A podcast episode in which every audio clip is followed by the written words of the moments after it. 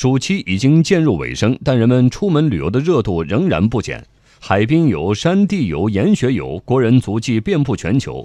据携程旅游大数据预测，七八两月全国出游人数将超过十亿人次，出境游超过三千万人次。假日旅游的红火是百姓对美好生活的向往，也凸显中国经济的巨大潜力。来听央广记者骆佳颖的综合报道。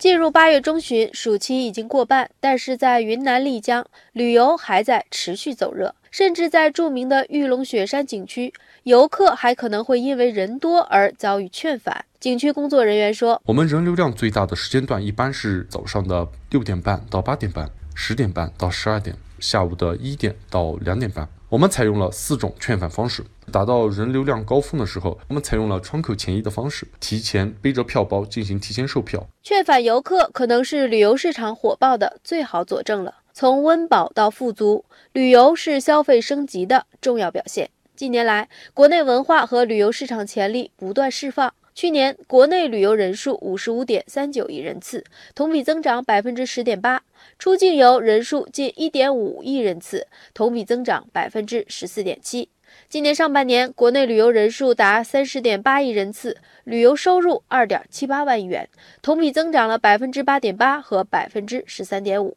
在北京外国语大学文创产业研究中心旅游研究所所长刘思敏看来，随着消费不断升级，出境游市场还将继续扩大。我们出境旅游它本身是有庞大的国内旅游为基数的，也就是说，出境旅游实际上是中国公民旅游的一个高端的部分。随着我们改革开放的深入啊，大家的这个可支配收入增加的比较的快，有很多人是有了要去看世界的这么一种愿望。一夜兴，百业旺。作为综合性产业，旅游链条上分布着吃、住、行、游、购、娱等多个环节。随着旅游产业升级和旅游消费潜力的释放，旅游日益成为拉动消费，进而带动经济增长的重要力量。数据显示，近年来旅游业占 GDP 比重稳步上升，从2014年的百分之十点三九提升到了2018年的百分之十一点零四。旅游业对 GDP 的综合贡献也从六点六一万亿元提升到了九点九四万亿元，成为经济平稳健康增长的重要驱动力。商务部研究院学术委员会副主任张建平说。